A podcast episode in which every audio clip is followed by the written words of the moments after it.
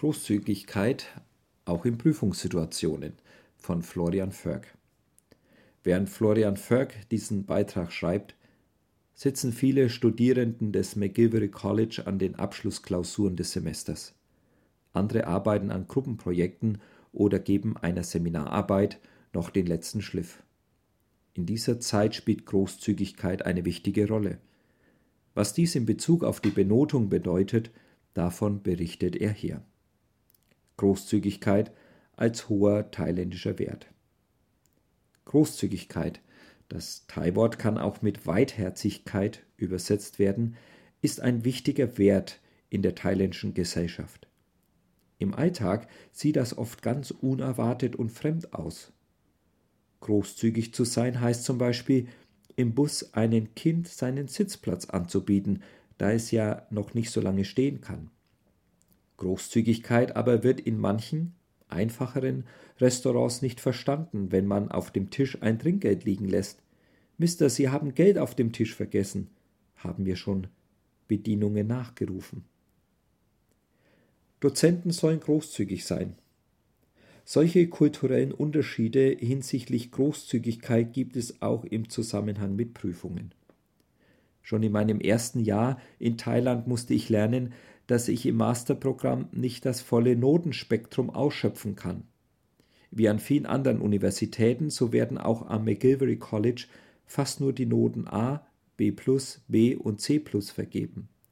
Das entspricht den Noten 1 bis 3 Wer schlechter abschneidet, fällt durch und das soll unter allen Umständen vermieden werden.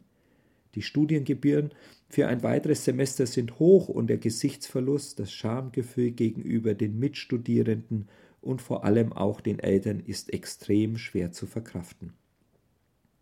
Von Dozenten wird erwartet, dass sie großzügig sind.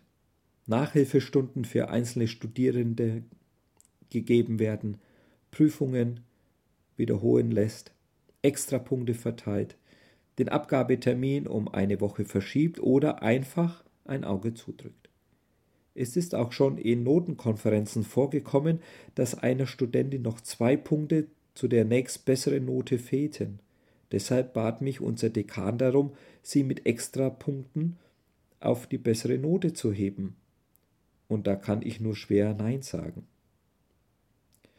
Dozenten sollten Großzügigkeit und auch Studierende ich erlebe aber auch noch eine andere Art von Großzügigkeit am College und die hängt mit dem thailändischen Verhältnis zwischen Lehrenden und Lernenden zusammen. Thailändische Kinder werden von Anfang an dazu angehalten, sich Lehrenden gegenüber dankbar zu erweisen. Im Ideal setzen die sich für ihre Schützlinge ein, opfern ihre Zeit und Kraft und geben ihr Wissen weiter. Die Lernenden sind verpflichtet, das wertzuschätzen, die Lehr Lehrenden zu respektieren und dankbar zu sein.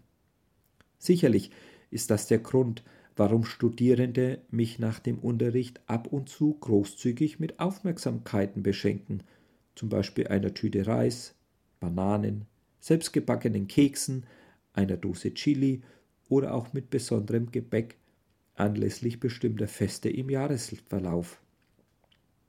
Mein jetziger Alttestamentkurs stellt mir jedes Mal vor der Vorlesung eine Tasse Kaffee auf das Pult.